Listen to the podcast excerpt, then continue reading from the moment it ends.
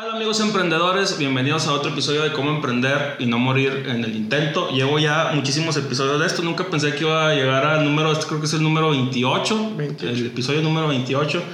Les agradezco mucho los comentarios, las sugerencias, las compartidas y los likes a la página. Con eso he podido crecer y llegar a más emprendedores que nos han estado apoyando. El día de hoy estoy con mi queridísimo amigo Javier. ¿Cómo estás, amigo? Muy bien, muy bien. Gracias por, por la oportunidad de estar aquí. Excelente. Oye, para empezar, platícale a la gente quién eres y a qué te estás dedicando ahorita, qué te trae por acá. Sí, bueno, yo soy Javier Uribe, me dedico a la mercadotecnia, trabajo en una agencia, ese es mi trabajo como formal y fijo. Y aparte tengo algunas ideas de emprendimiento, algunos conceptos ahí que estoy desarrollando y cosas así. Hoy de lo que quiero hablar es de, de mi negocio que se llama Es Nutrición. Ahí nosotros, yo y un grupo de amigos nos juntamos y decidimos desarrollar una idea de un proyecto en el que vimos carencias de proyectos ya existentes y quisimos desarrollar una mejor alternativa. Y pues ahí vamos, ya en, en agosto cumplimos un año, entonces pues Excelente. Ya ahí, ahí vamos caminando. Ahí van, perfectísimo. Oye, este, me llama mucho la atención la parte que dices de que obviamente tú tienes tu, tu trabajo, digamos, formal y aparte traes estas ideas de, de emprendimiento. Como dices, hoy vamos a, a platicar de Es Nutrición Laguna. Eh, una de las cosas que siempre manejo yo es que la gente cree de manera equivocada que para emprender tienes que dejar todo, dejar tu trabajo, No, pues- dedicarle todo el tiempo y, y, o sea, centrarte nada más en tu emprendimiento y no es cierto. De hecho, la mayoría de las veces, si tienes la posibilidad, es mucho mejor empezar, o sea, tú con tu jale y aparte ir construyendo algo aparte, porque este, cuando tú emprendes, y no me dejarás mentir, o sea, es, es un aprendizaje sobre la marcha constante, ¿no? Hay muchos retos que a lo mejor no sabías que ibas a tener antes de, de emprender. ¿Tú cómo has vivido esa parte? ¿Cómo te decides a emprender, a juntarte con tus amigos y decir, vamos a darle por este camino? Bueno, eh, yo siempre he pensado que es bien difícil desarrollar un emprendimiento si no tienes un sustento, o a menos de que tengas un patrocinio de tus papás o algo, que quieras juntar dinero para determinado punto lanzarte a hacer algo sin obviamente ninguna garantía. Muchas veces tienes que esperar mucho tiempo hasta ver ingresos reales. Entonces, pues sí, nunca lo he visto yo como una opción dejar de completo lo que esté haciendo, lo que me da un ingreso fijo por emprender, porque aparte, pues puedes encontrar la manera de combinarlo. Entonces, y en mi caso me tuve que juntar con amigos en áreas específicas en las que dije, pues sí, sí funciona. En, aquí en Es Nutrición lo que hacemos es que son un grupo de nutriólogos que ellos se encargan de toda la parte de consultar a la gente, se encargan de desarrollar todos los planes de comida. Bueno, porque creo que no he contado el, el concepto como tal. El concepto como tal es que tú vas con un nutriólogo y él te dice eh, qué tienes que comer, pero después tú te llevas la tarea a la casa de comprar las cosas, de hacer la comida, de prepararte, de llevarte. Entonces muchas veces de la experiencia de mis amigos quedó que pues, la gente no termina por cumplir eh, una dieta o seguir un tiempo, cumplir los objetivos. Entonces lo que hacen este tipo de servicios es facilitarte la vida. O sea, si estás a dieta, yo te llevo toda la comida que necesitas, no compres, no prepares, no laves y pues ya te quitas un peso de encima. Los pros obviamente son que es más fácil cumplir con un régimen de dieta, de, cumplir, lo que tienes que comer si te lo están llevando y no estás batallando en nada. Eh, mis amigos tenían este problema de que pues va alguien a consulta, pero como ellos tienen que hacer muchas cosas, o tú como paciente tienes que hacer muchas cosas, pues la gente no dura en una dieta o se desanima o no ve resultados o sabes que se me complicó hacer la comida. Entonces tienen como que en general los nutriólogos tienen este problema de cómo hacer que la gente continúe porque para ver resultados buenos y duraderos y todo tienes que durar un periodo de tiempo en lo que tu estilo de vida cambia, aprendes a cocinar, aprendes a comer. Claro, no, pero si fuera tan sencillo, todo el mundo estaríamos buenotes y no habría necesidad, ¿verdad? Sí, y, y en este caso veo este problema con mis amigos. Yo siempre he tenido como que las ideas de, de querer poner algo mío, de querer hacer cosas y pues siempre he estado movido en diferentes este, actividades, familiares, con amigos. Ajá. Usualmente yo creo que lo ideal es rodearte de gente que te apoye, que también tenga ganas de hacerlo. Y en este caso en específico tuve que pensar muy bien con quién me iba a unir, porque Mm. todos tenemos que aportar algo, hacer un emprendimiento en el que no hay un- una base económica en la que, pues sabes que tenemos tanto dinero para despilfarrar, pues entonces tuve que, a ver, pues junto con nutriólogos que aportan una gran parte, eh, tenemos otra persona que se encarga del operativo, de estar moviendo las cosas, de ver a quién, cómo se va a entregar, los tiempos, todo eso, y tengo otra, otra persona que es este contador. Entonces nos ayuda con todo lo de finanzas, ver que estemos bien en costos y todo eso. Entonces uniendo como las habilidades de todos, pues creamos algo que, que va funcionando y, va caminando. Pero sí fue reunir a toda la gente, porque como tú dices, yo creo que hay mm, un beneficio también en a lo mejor apostar todo un emprendimiento porque tienes el 100% de tu cabeza. Pero en mi caso, que no lo veía como una opción dejar mi ingreso por mi carro, este, las cosas que tengo que pagar y todo esto, este, me junté con las personas que creo que pudieron aportar una parte esencial y con eso lanzamos y así cada quien aporta algo y pues yo no tengo que dedicarme al 100% a estar ahí. Sí, es que eso me parece grandioso porque, como te comentaba, mucha gente tiene a lo mejor una concepción errónea de qué se necesita para emprender. Mucha gente piensa que lo, así, lo necesario para emprender sí o sí es tener un chingo de dinero. Dinero, dinero. No. La mayoría de las veces es mejor pensar así como tú dices, ¿quién me puede aportar algo para esta idea que traemos y empezarla a construir? En tu caso, por ejemplo, ¿qué es lo esencial más allá del dinero? Tener los nutriólogos. Y ya de ahí empiezas a construir. Sí, mi propuesta de valor, a diferencia de otras cosas que hay, es que es algo basado en profesionales, en una dieta con un nutriólogo, y pues a fuerza necesito tener estos nutriólogos. Entonces e, era algo esencial que tenía que, que, tener. Y las, todas las otras áreas pues ayudan a que el proyecto esté sano. Y, porque a lo mejor si lo hubiera hecho yo con mis amigos nutriólogos, pues tendremos un problema en saber si, si está dejando dinero, cuánto nos cuestan las cosas, cuánto podemos gastar. O la otra persona que se encarga de todo lo de repartir y todo eso, pues tendríamos alguien que no es especialista estar viendo cosas de, de, de otra área y pues ahí te desenfocas, ¿no? Claro. Oye, este, entonces ustedes, además de, de, darle la consulta al paciente y decirle, a ver, tú debes de consumir tales alimentos, ¿ustedes mismos los pueden preparar? Sí, nosotros los preparamos. Los preparan. ¿Y de, eso? de hecho, la consulta con nosotros no cuesta, porque nuestro, nuestro, producto o nuestro, lo que estamos vendiendo es el plan como tal. Pero para hacerte un buen plan, que sea lo que tú necesitas, pues necesito yo la consulta. Entonces, va, el servicio es incluido. Sin, sin cobrarte la consulta, necesito saber qué necesitas tú para darte eso y en base a eso puedas durar más tiempo porque es exactamente lo que necesitas, veas los resultados y pues lo básico de no dar este, alimentos a los que estés alérgico, o cosas que no te gustan, porque también hay veces que, ah, pues come pollo y verduras toda la semana y ah, odio el pollo, entonces eh, todo ese tipo de cosas necesitamos saber antes de, de darle la comida. De dar la comida, entonces yo a lo mejor como paciente puedo llegar y decirte, este, dame los alimentos, yo los cocino, o ustedes me los cocinan el 100% de las veces. Sí, o sea, tú puedes llegar con una consulta normal con los nutriólogos y ellos te dan tu hojita con tu dieta como, como es normalmente, ¿no?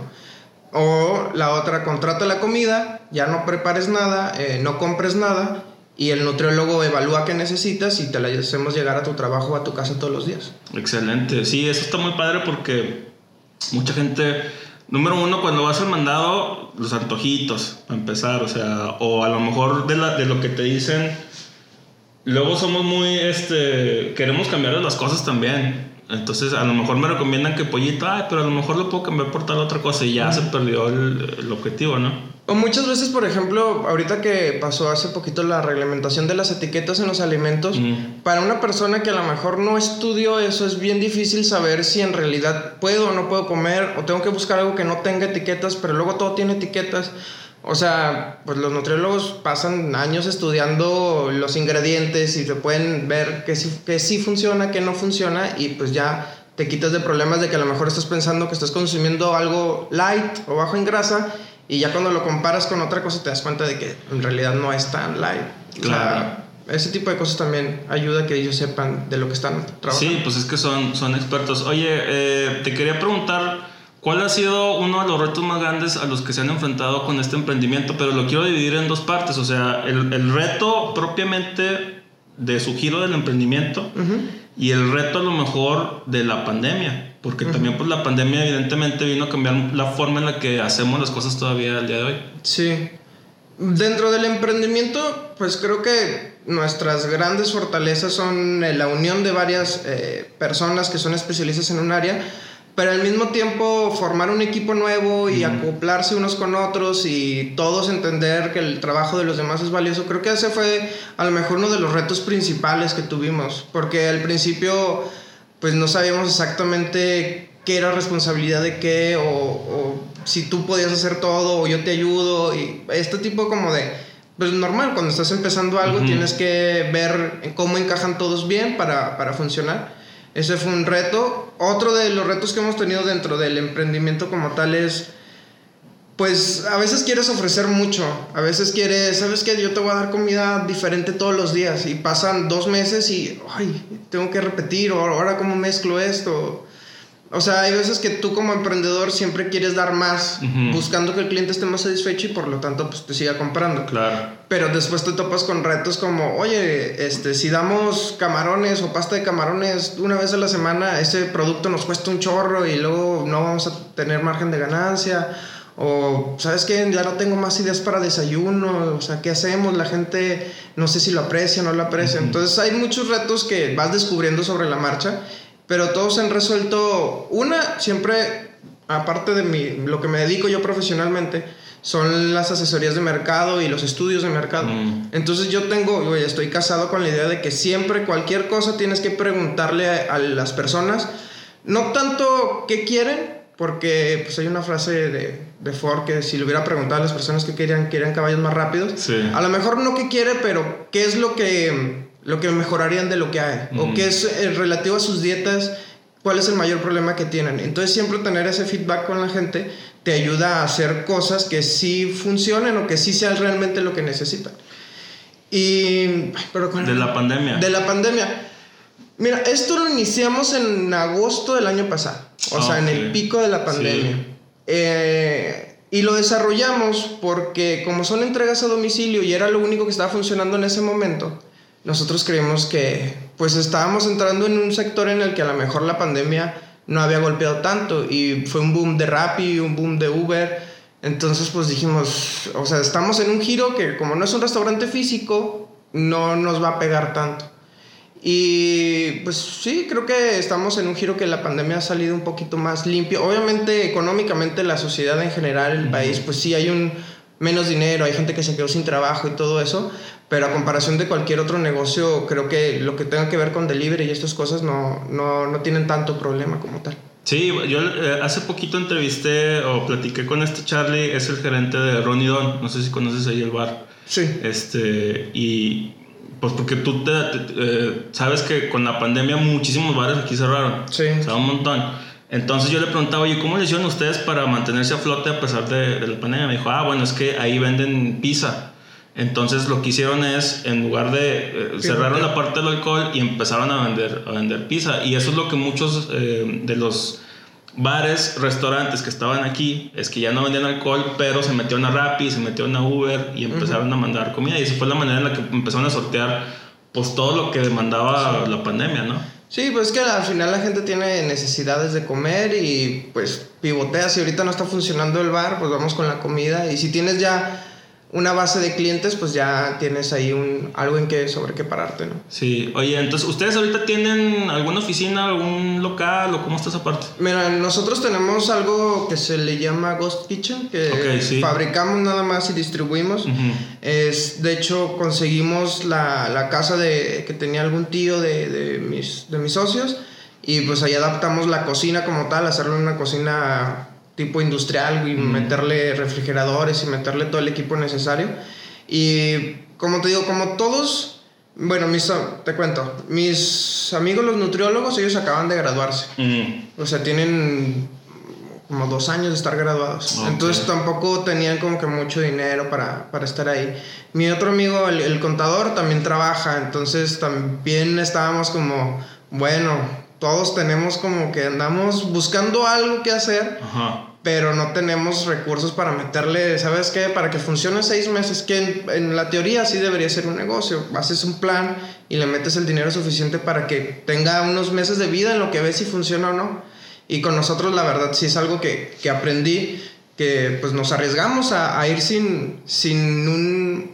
Haz de cuenta, lo que yo vendo esta semana es lo que me dio para, para la siguiente. Y si la siguiente semana me va mal, pues ahí estamos todos sufriendo. De hecho algo que yo agradezco mucho a las personas que están ahí conmigo es el compromiso. Mm. Porque como todos somos socios, al final dividimos la, la, la, parte de la empresa y esto, pero ellos están trabajando diario. Mm. Entonces era, bueno, ¿sabes qué? Pues hicimos los planes para que ganaras tanto.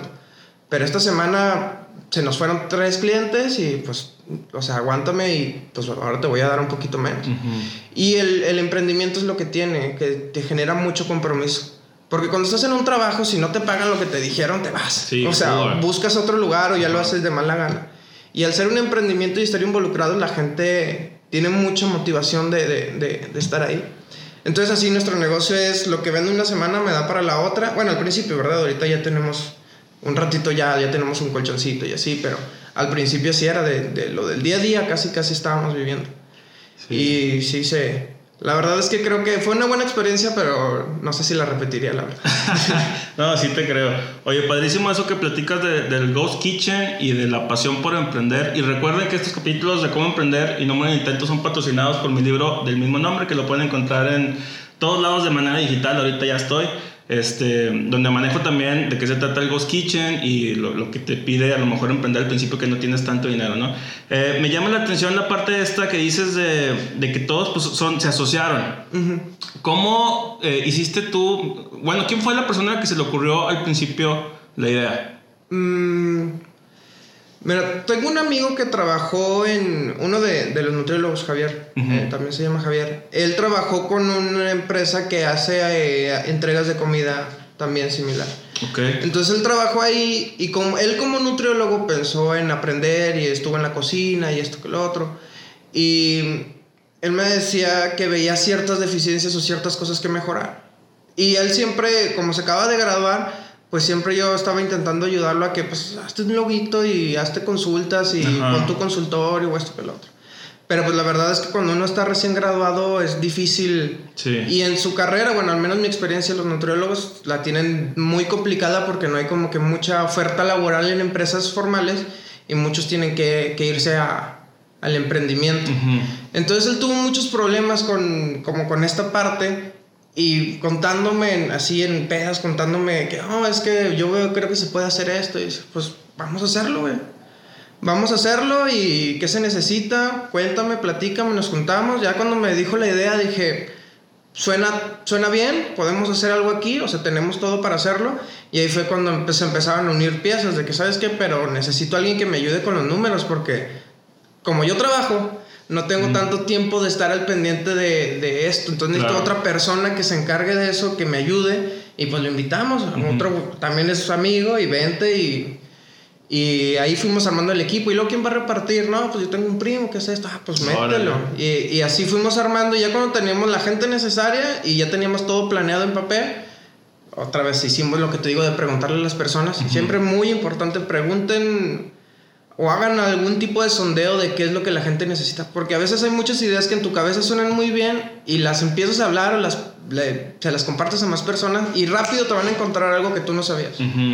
Entonces hicimos eso, ya teníamos todo listo. Le metimos un poquito de dinero nada más para comprar las cosas que se necesitaban para empezar y, y así se fue. Y listo. Eso que dices de preguntarse me hace muy valioso Siento que las, eh, la gente no lo hacemos tanto, o sea, ni como emprendedores, o lo vamos aprendiendo ya sobre la marcha, pero incluso tú puedes tener una idea que es brillante, que a lo mejor a la gente no le va a entusiasmar tanto, o que el mercado del lugar en el que está no está preparado para asimilarla como a lo mejor si pudiera hacer en... O sea, no es lo mismo poner un proyecto aquí que en Estados Unidos, por ejemplo. ¿ah? Cambia completamente las necesidades de, de, la gente. Este... Y hay muchas cosas que, que aprendes de eso. O sea, tú tienes una idea y le preguntas a la gente tanto si ya lo hace, para saber, por ejemplo, nosotros en nuestro estudio este inicial que hicimos, literal a mis amigos de, de Facebook y gente que, bueno, dijimos, ¿quién compra este producto? Pues son personas de tal a tal edad, ¿no? Ya más grandes no les gusta tanto la comida light y más pequeñas pues no tienen para pagar. Entonces pues, segmentamos ahí y luego fuimos y a mis contactos de Facebook por Google Forms, porque pues es algo personal, entonces tuve que mandarlo por medios gratuitos, que para todo hay cosas gratis. Entonces ya empezamos, empezamos a hacer esto y de ahí nos decían, ¿sabes qué? El 60% creo no ha ido con un nutriólogo en su vida. Mm. Entonces desde ahí, y más con la experiencia que yo traigo, ya sabía que es un negocio en el que vamos a batallar. Cuando la gente no conoce un producto, o en este caso un servicio de nutriólogo, vas a batallar. No es toda la gente la que, o sea, no es el grueso de la gente la que te va a contratar. Entonces, eh, pero sabes eso ya. y ya a lo mejor cuando vas a meter publicidad en Facebook o cuando vas a intentar venderle a alguien, ya sabes, ¿sabes qué? Hay ciertas personas que sí van a comprar, hay ciertas personas que no. Que si me hablan y me compran muy bien, pero los esfuerzos no van dirigidos a ellos. A ellos. Oye, ¿cómo, este, digo, platícale a la gente, tú, tú estudiaste marketing. Marketing y, administración de empresas. ¿Cómo ha hecho, cómo ha permeado el conocimiento de estas carreras en tu emprendimiento? Eh, bueno, la carrera de marketing es, era desarrollo de negocios especializado en mercadotecnia mm. y pues ahí es una carrera técnica, entonces es muy rápido, es como dos años y medio lo que llevas de eso en la universidad. Y fue una pizquita de esto, pizquita de comercio, pizquita de administración, publicidad, este, todo esto. Pero la verdad, donde yo aprendí lo que sé de marketing es por el trabajo. Mm. Al, al, estar en una agencia de asesoría, pues después de ver 10 proyectos de diferentes giros vas aprendiendo. Aparte de que, pues sin, sin, sin agraviar, pues están los mejores mercadólogos de aquí de la región ahí entonces aprendes de los mejores y todo eso se te va quedando. Y administración me dio mucho pie para todo lo, lo, que hay que, lo que te decía del dinero. O sea, sé que es muy importante. Y a lo mejor si yo no tengo tiempo de meterle mano, de estar al pendiente, necesitaba alguien que lo hiciera. Porque la administración me enseñó que aunque vendas mucho, si no tienes un buen control, no, no, este, pues no, pues no vas a hacer nada. Claro, oye, y en cuestión de, de la educación, digo, para la gente que nos está viendo, Javier resulta que fue mi alumno en, su momento, de una materia que nada que ver, pero... El teacher Marco. El teacher Marco. este, te, te, quiero preguntar, y me gusta mucho preguntárselo a todos mis entrevistados, ¿tú cómo ves la parte del emprendimiento en la educación? A mí en lo personal, siempre lo platico, nunca tuve nada que se le asemejara a propiamente emprender. Tuve a lo mejor en su momento el típico, haz un proyectillo de vende algo, ¿no? Pero tú sabes que cuando ya sales a emprender y a vender y a tratar con clientes propios, es donde empiezas a aprender realmente todo a grosso modo. ¿Tú cómo ves esa parte? Eh, tanto en la carrera eh, técnica como ya en la licenciatura, eh, ¿sentiste que sí, o sea, viste algún acercamiento con, con, el emprendimiento? ¿Crees que estuvo bien, que estuvo mal? ¿O qué crees que pudiéramos cambiar para que la gente que está estudiando ahorita a lo mejor tenga una noción más verdadera de lo que de quiere emprender? Bueno, principalmente tiene que ver el interés de las personas. Si tú estás interesado en algo, aunque la escuela no te proporcione lo mejor, investigas, te pones a leer, sigues una que otra página y aprendes porque aprendes. Si te interesa, a pesar de que la educación, pues, no sé si sea la mejor. Una fue privada y una fue pública y la verdad es que en la pública recibí creo yo, este, para esto del emprendimiento, mejores bases mm. que en la privada. Entonces, no, no creo que dependa tanto de la escuela. Bueno, la privada parte que está orientada a otra parte, pero creo que depende mucho de que tú qué tan entusiasmado estés. Por ejemplo, de, de mi generación que estudiamos y que salimos de desarrollo de negocios y eh, de mercadotecnia, casi todos se fueron a redes sociales a hacer marketing digital y, y se fueron todos. Y a pesar de que todos recibimos las mismas materias, muy pocos hicieron algo o, están intentando hacer algo por su lado. Y ahí tenían una materia, me acuerdo mucho, en la que primero era una como de adopta una empresa local, mm. en la que se forman equipos y sabes que tienes que darle una asesoría a esta empresa y que te cuenten sus, sus problemas y tú das una solución, la expones y haces todo esto. Teníamos también, si tú tienes tu propio emprendimiento, que ahí, de hecho, creo que fue mi primer emprendimiento ahí en la universidad, vendíamos unas playeras serigrafiadas. Órale este, te hacían ferias y, ¿sabes qué? Este, promociona tu producto y ve lo que es, que, o sea, las preguntas que tiene la gente e intenta vender. Y, sí era como que muy dinámico, pero la, la escuela tenía esa, esa orientación hacia ese. Por ejemplo, en esta escuela donde, donde me diste clase, se me hace que lo que tienen muy padre es, por ejemplo, la carrera de diseño. Ya ves que ellos mm. agarran una empresa al final y durante un semestre le están desarrollando la imagen y van a hacer una exposición súper padre creo que depende mucho de, de, la orientación que tiene la escuela en cuanto a, a, lo que vayas a aprender, pero yo creo que lo que tú mismo te interesa, tú mismo lo puedes aprender. ¿Crees que cualquiera puede emprender? O sea, una vez me hizo un, un, buen amigo Ernesto, este, el dueño de APB Soluciones, le mando saludos, este, él es muy buen vendedor. O sea, le encantan las ventas. Y yo le he ido agarrando los, el cariño a las ventas también porque, pues, pues, de eso se vive, este, y, y, él me preguntaba, ¿tú crees que un vendedor nace o se hace? Y yo le preguntaba a él, ¿tú crees que un emprendedor nace o se hace? Entonces yo te pregunto a ti, ¿tú crees que cualquiera puede emprender, digamos, No que, no que pueda, sino porque cualquiera puede, pero que lo pueda hacer de manera exitosa. Mm, yo algo que aprendí en la escuela y, se me quedó muy grabado porque hay gente que creo que se va por esa orientación, es que así como existe el emprendedor que desarrolla una idea y la saca al mundo y, va y vende y se convierte en el dueño y, y, se pone a comercializar y todo, hay personas que dentro de la empresa se llama, si no mal recuerdo, intraemprendedor que dentro de tu lugar de trabajo siempre estás buscando mejorar o buscar hacer cosas y también esas personas dentro de una jerarquía de empresa crecen y van proponiendo cosas nuevas sin tener que ellos hacer, como quien dice, algo de ellos aparte. Puedes emprender también, creo que es una manera de emprender, que mucha gente, también siento que hay una presión ahorita con esto de emprender, de que la gente ahorita siente que es que si no emprendo voy a ser un asalariado o voy a ser un, un empleado más y un godín o lo que tú quieras.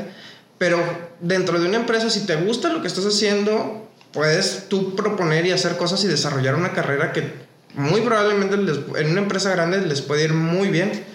Entonces, de, creo que depende de que tu pasión sea algo relacionado con el emprendimiento, de la situación en la que desarrolles, porque muchas veces, te digo, en mi primer emprendimiento a lo mejor estaba muy entusiasmado, pero pues no tenía mucho conocimiento, no funcionó, y a lo mejor ahí pude haber dicho, esto ya no es para mí.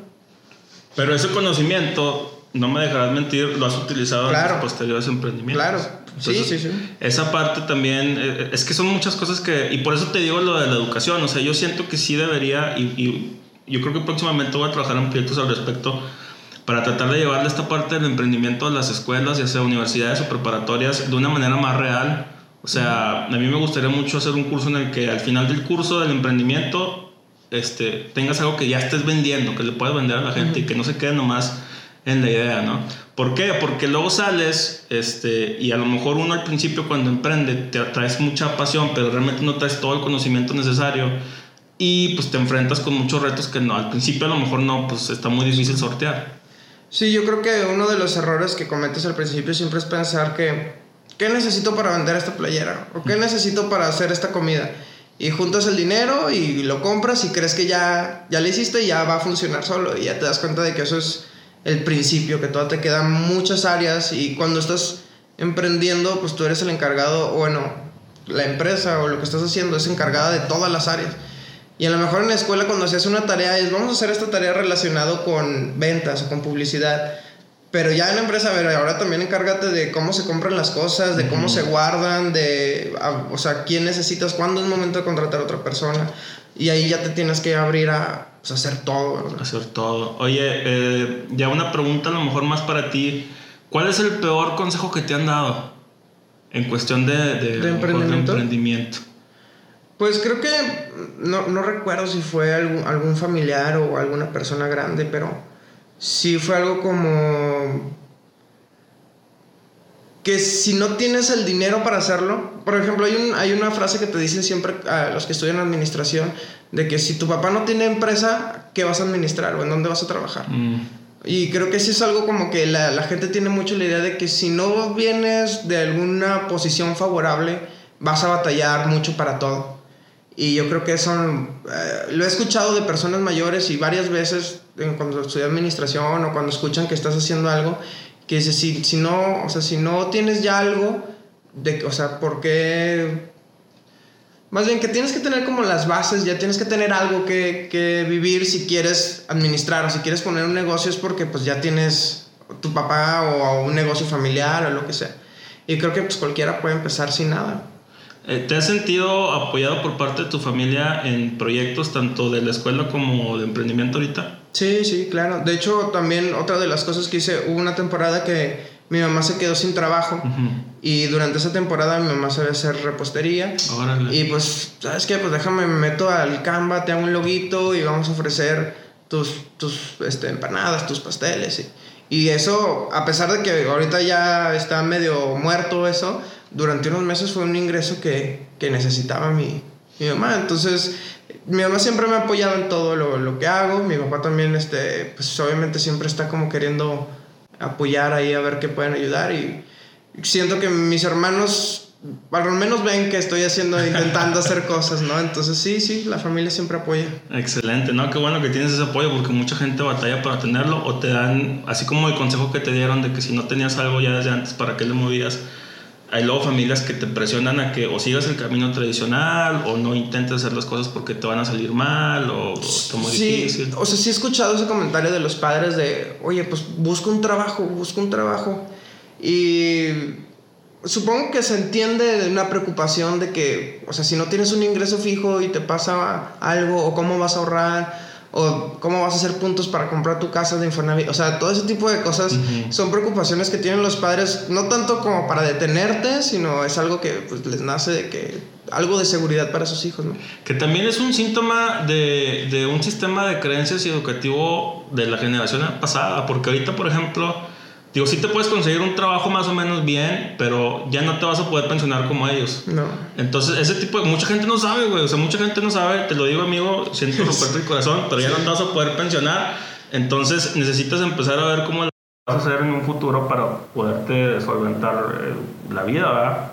Sí, sí, creo que sí, tienes razón. No, no, es, no ha hecho la gente ese switch de que a lo mejor yo vi que mi papá trabajó toda la vida y cuando ya estuvo grande tenía un ingreso siempre porque así eran las pensiones. O yo ya trabajé muchos años y mi afuera ya tiene tanto dinero y me van a dar esto.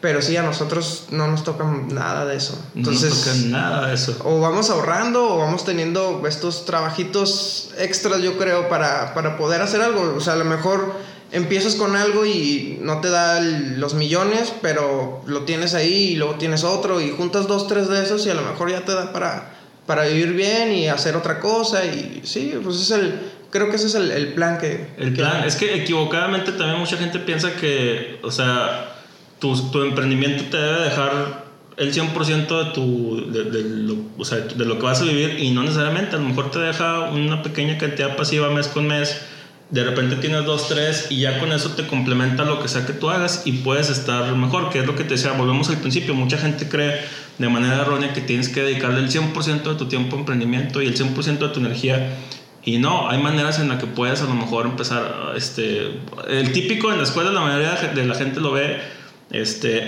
siempre hay alguien que llega con dulces o papitas o algo que vende y o sea, obviamente no vive de eso, pero de, ahí saca, para, para, el fin de semana o cosas así. Sí, o sea, creo que un emprendimiento, si tú lo inicias esperando que sea algo grande y todo, está bien que tengas esa ilusión, pero también tienes que ser muy realista. Y por ejemplo, hay una frase o unos datos que a mí siempre he tenido, desde que los vi en una conferencia, me acuerdo, hace ya como ocho años, estaba en una conferencia en la universidad y, y un chavo, ni me acuerdo que tenía el negocio, creo que era una agencia de viajes, algo así. Y el chavo dice algo que 8 de cada 10 empresas mueren antes de los dos años. Y el dato sigue, sigue vigente, pero lo que me gustó fue lo que dijo después. Entonces yo dije, diciendo el chavo, tengo que hacer nueve empresas o nueve negocios para que uno viva más de dos años.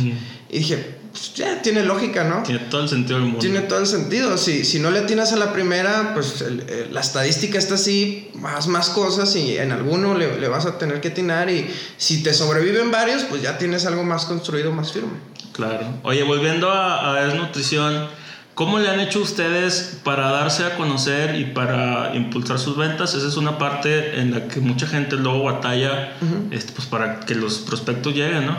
Sí. Mira, nosotros desde el principio estábamos en pandemia, ¿no? Entonces, desde el principio nuestra principal fuente para adquirir clientes fue o nuestros familiares y conocidos. Obviamente siempre recurrir y ya sabes que aquel está haciendo esto y, oye tía, si, si está a dieta yo le hago esto, o tú, amiga. Y redes sociales. Redes sociales ahorita te da el acceso a, o sea, nosotros con poquito dinero podemos llegar a dos mil, tres mil personas. Y obviamente tienes que encontrar bien el mensaje adecuado y algo que haga clic con la gente y atenderla bien y todo esto, pero o sea, es una manera muy fácil, en dos minutos llegas con, con las personas, muy rápido. Pero ahí también hay una traba que si algo, alguno de ustedes ha estado en, en, en Facebook, si le empiezas a meter dinero a las redes sociales, o a Facebook en específico, y como que el, el, algoritmo te va castigando. Tienes que tener este, cosas orgánicas, memes, cosas que se compartan, información, tips. Porque si nada más le estás metiendo dinero, el día que no le metas dinero nadie te ve. Sí. Entonces es una trampa, bueno, no una trampa, pero es algo en lo que muchos caen de que, ah, pues le meto, le meto, le meto, ya estoy vendiendo, le dejas de meter y, y se te va todo. Y aparte también, este, bueno, yo por ejemplo como creador de contenido eh, trato de que todo sea orgánico. Hay videos muy en específico que sí le meto presupuesto para llegar a más personas. Pero algo que me he dado cuenta es que la mayoría de los seguidores llegan de videos que fueron orgánicos, compartidos de manera orgánica. Y parte del contenido que hago también, o sea, no nada más subo el podcast, digo, la gente que me ve pues ya sabe, pero de repente subo videos de memes y cosas así con estrategia, ¿no? O sea, pensado. Tengo un video que tiene como, estoy muy orgulloso de ese video, tiene como 250 mil compartidas y como 10 millones de vistas. Wow.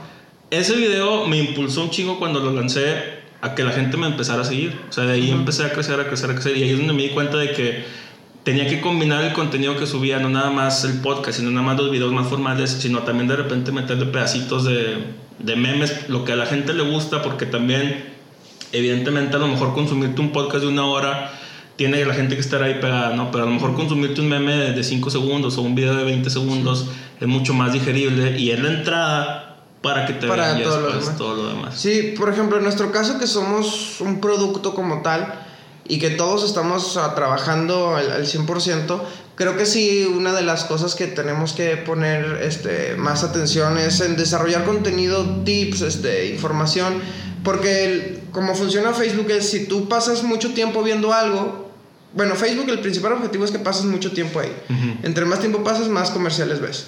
Y más comerciales ves, más cobra Facebook. Sí. Entonces el contenido que, que Facebook localiza que la gente está viendo, se queda a ver, es el contenido que se lo va a mostrar a más personas de manera orgánica, no pagada.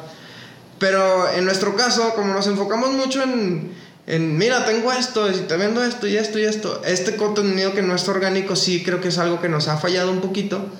Pero la verdad es que pues el trabajo del día a día te come, o sea, la Claro. gente que está en la cocina, la gente que está repartiendo, o tú contestando mensajes de la gente que está preguntando, eh, pues sí, también el emprendimiento te, te genera pues una cierta estrés de... Sí.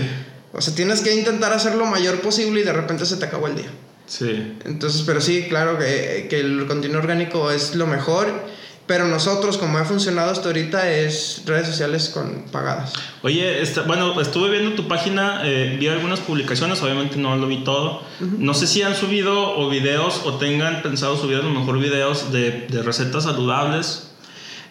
Sí, es- o sea, hemos pensado, la verdad es que hemos hecho varias lluvias de ideas de qué hace falta y todo esto, pero por ejemplo, de los, de los nutriólogos tienen este como un poquito de miedo a la cámara. Mm, Entonces eso los, nos ha detenido un poquito ahí y de repente es como, bueno, vamos a intentarlo hacer así. Y aparte de que recientemente pudimos darnos el, el- el lujo de, de que tuviéramos a alguien que nos ayudara ya con diseño formal. órale. Cuando empezamos fue pues, en Canva o en PowerPoint, ahí Ajá. haces algo que se ve bonito y lo subes.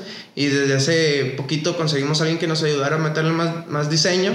Y ya pues a lo mejor ahí vamos a empezar a hacer videos. O ya con alguien que nos pueda ayudar más en eso, que le diga, pues que hay mucha gente que no sabe o que le tiene miedo a estar en la cámara o que le tiene Oye, miedo pues si, si me invitas, me encantaría grabar un video con ustedes de alguna recetilla así rápida, sencilla, este, para compartirlo en sus redes y obviamente pues en las mías y que la gente sepa, porque una de las cosas que, y, y de hecho la semana pasada tuve aquí también a, a Alejandro de Ena Gourmet, este, y ellos eh, pues, tienen una línea de comida gourmet que apenas van a lanzar, este, su podcast sale este viernes de hecho, pero algo que me decían es que ellos también quieren, como les apasiona muchísimo la comida y cocinar, quieren empezar a subir contenido de, de videos así De eso, sí, sí, Y una de las cosas que yo también he querido hacer, pero que no he hecho, a mí también me gusta mucho cocinar, es subir a lo mejor videos cocinando, a- Ujú. platicando y así. Este, entonces, a lo mejor estaría padre hacer por ahí Sí. una colaboración. Sí, me, me- vamos a ponernos de acuerdo para hacer algo ahí con, con los chavos de la cocina y que, que te enseñen algunos tips de, por ejemplo, yo no sabía que hay